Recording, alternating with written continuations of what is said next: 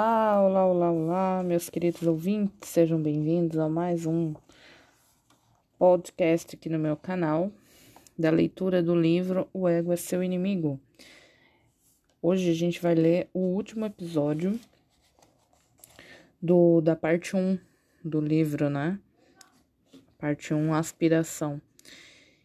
E o título do capítulo de hoje é Para tudo que se vem a seguir, o ego é seu inimigo. Antes de mais nada, a gente começa com uma frase, né?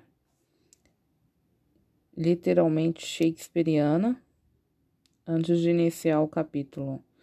É sabido que a humanidade é a escada da ambição jovem. Shakespeare escreveu, e agora a gente começa o capítulo do livro O Ego é Seu Inimigo. Nós sabemos aonde queremos chegar ao sucesso. Queremos ser importantes. Ser ricos, ter reconhecimento e reputação também são ótimas ideias. Queremos tudo. O problema é que não estamos convencidos de que, de que a humildade pode nos fazer chegar lá. Morremos de medo de que, ser, que sendo humildes, como disse o reverendo Dr. Sam Wells, acabamos subjugados, pisoteados, constrangidos e irrelevantes. Se perguntássemos ao nosso modelo, Sherman, como ele estava se sentindo na metade da sua carreira, ele provavelmente teria se descrito quase que nos mesmos termos listados acima. Não havia ganhado muito dinheiro, não havia vencido muitas batalhas importantes, não vira seu nome em placa ou manchetes, Naquele momento, antes da guerra civil, é possível que ele tivesse começado a questionar o caminho que escolhera e se aqueles que seguiam tal caminho terminavam em último. Esse é o pensamento que produz a barganha faustiana que transforma a ambição mais pura em um vício descarado. Em seus primeiros estágios, o ego pode ser temporariamente adaptável. A loucura pode se passar por audácia. Delírios podem se passar por confiança e a ignorância por coragem, mas estamos apenas adiando os custos. Ao refletir sobre o todo da vida de alguém, nunca foi dito, cara, aquele ego monstruoso sem dúvida valeu a pena. O debate interno sobre a confiança lembra um famoso conceito do pioneiro do rádio Ira Glass, que poderia ser chamado de lacuna do bom gosto barra talento, Todos que nós fazemos, todos nós que fazemos trabalhos criativos, entramos nisso porque temos bom gosto, mas é como se houvesse uma lacuna, de modo que nos primeiros dois anos que você passa fazendo alguma coisa, o que faz não é muito bom. Não é tão bom mesmo. E algo que está tentando ser bom tem a ambição de ser bom, mas não é tão bom mas seu bom gosto, aquilo que o levou a entrar no jogo, seu bom gosto ainda é incrível e é bom bastante para que você possa perceber que está fazendo algo um tanto desapontador. É precisamente nessa lacuna que o ego pode parecer reconfortante. Quem quer olhar para si mesmo e para seu trabalho e perceber que não é bom o suficiente? E é aqui que podemos tentar abrir caminho com agressividade encobrir verdades difíceis pela mera força da personalidade, da determinação e da paixão, ou podemos enfrentar nossos pontos fracos com honestidade e nos dedicarmos. Podemos deixar isso nos tornar humildes e ver claramente quais são os nossos talentos e em que precisamos melhorar para trabalhar firme na superação dessa lacuna. Desse modo, podemos desenvolver hábitos positivos que vão durar pelo resto da vida. Se o ego era tentador na época de Sherman, hoje em dia somos como Lance Armstrong, treinando para o Tour de France de 1999. Somos Barry Bonds se perguntando se deve entrar no laboratório Sbalco. Flertamos com a arrogância e com a fraude, e no processo superestimamos de maneira grosseira a importância de vencer a todo custo. Todos estão lucrando, diz o ego. Você deveria lucrar também. Não tem outro jeito de vencê-los, pensamos.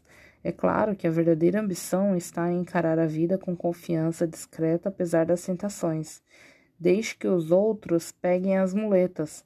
Será uma luta solitária viver na realidade dizendo: não vou suavizar as coisas. Afirmar: serei eu mesmo a melhor versão de mim. Estou nisso para ir até o fim, não importa quão brutal o jogo possa ser. Fazer e não ser. Para Sherman, foi precisamente sua escolha que o preparou para o período em que seu país e a história mais precisaram dele e que lhe permitiu encarar as imensas responsabilidades com que se deparou. Nessa luta silenciosa, ele forjou uma personalidade que era ambiciosa, ambiciosa, porém paciente, inovadora, sem ser precipitada, corajosa, mas não arriscada. Ele foi um verdadeiro líder. Você também tem a chance de fazer isso, jogar um jogo diferente, ser completamente audaz em seus objetivos, porque o que virá em seguida vai testá-lo de uma maneira que não pode ser compreendida agora, porque o ego é o irmão maligno do sucesso. E você está prestes a experimentar o que isso significa. E assim terminamos a primeira parte do livro Ego é Seu Inimigo. E agora, toca a vinheta aí, produção. Vai vir os comentários.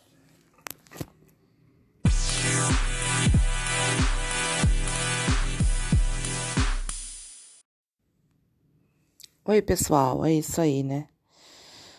Como diz o autor, a humildade é tudo.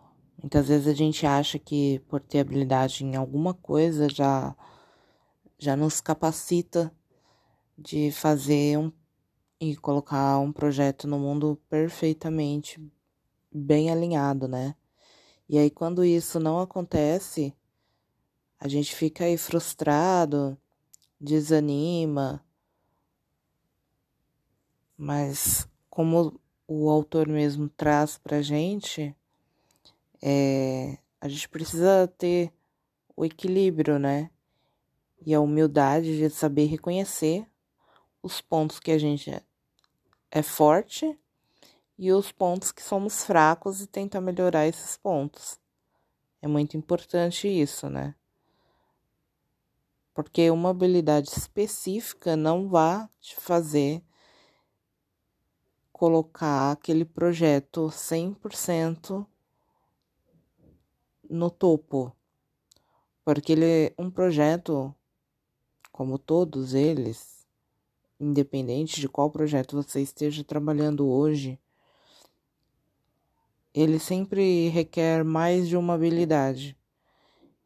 Então você precisa entender qual habilidade você tem de melhor e qual você precisa melhorar.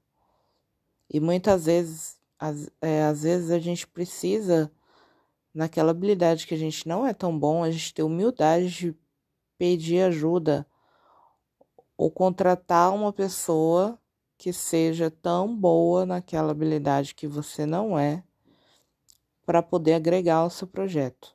Essa que é a, a essência. Às vezes a gente fica estufando o peito falando, não, eu dou conta, só que no fim das contas é, não é bem assim, né? E é isso. Eu espero que vocês tenham gostado. O próximo episódio vai ser da parte 2 sobre o sucesso e lá vamos nós. Até a próxima. Muito obrigada. Tchau, tchau.